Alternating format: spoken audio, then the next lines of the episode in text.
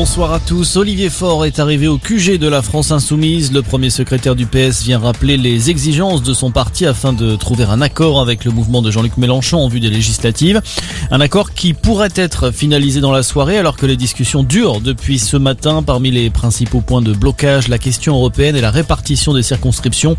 On rappelle qu'hier soir, ce sont les Verts qui ont scellé leur alliance avec les Insoumis autour d'un programme commun. À droite, l'heure est au règlement de compte. L'eurodéputé des Républicains François-Xavier Bellamy appelle Nicolas Sarkozy à la clarté.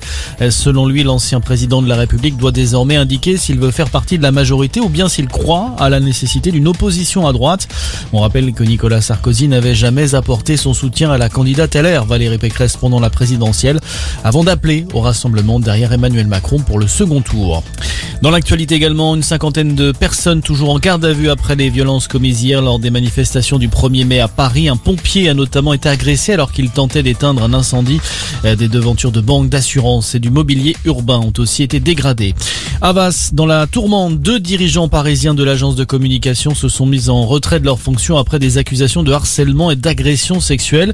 Ils sont soupçonnés d'avoir cherché à embrasser ou caresser à de multiples reprises plusieurs de leurs collaboratrices. Une vingtaine de témoignages anonyme avait été publié sur les réseaux sociaux ces dernières semaines évoquant une ambiance sexiste au sein de l'entreprise. Avas, filiale de Vivendi, a également lancé un audit en interne. Après deux années de crise sanitaire, quel est l'état de santé physique et mental de nos enfants? Eh bien, c'est tout l'enjeu de cette étude lancée aujourd'hui par Santé publique France. 30 000 écoliers de 3 à 11 ans vont être évalués. Un premier résultat attendu en fin d'année.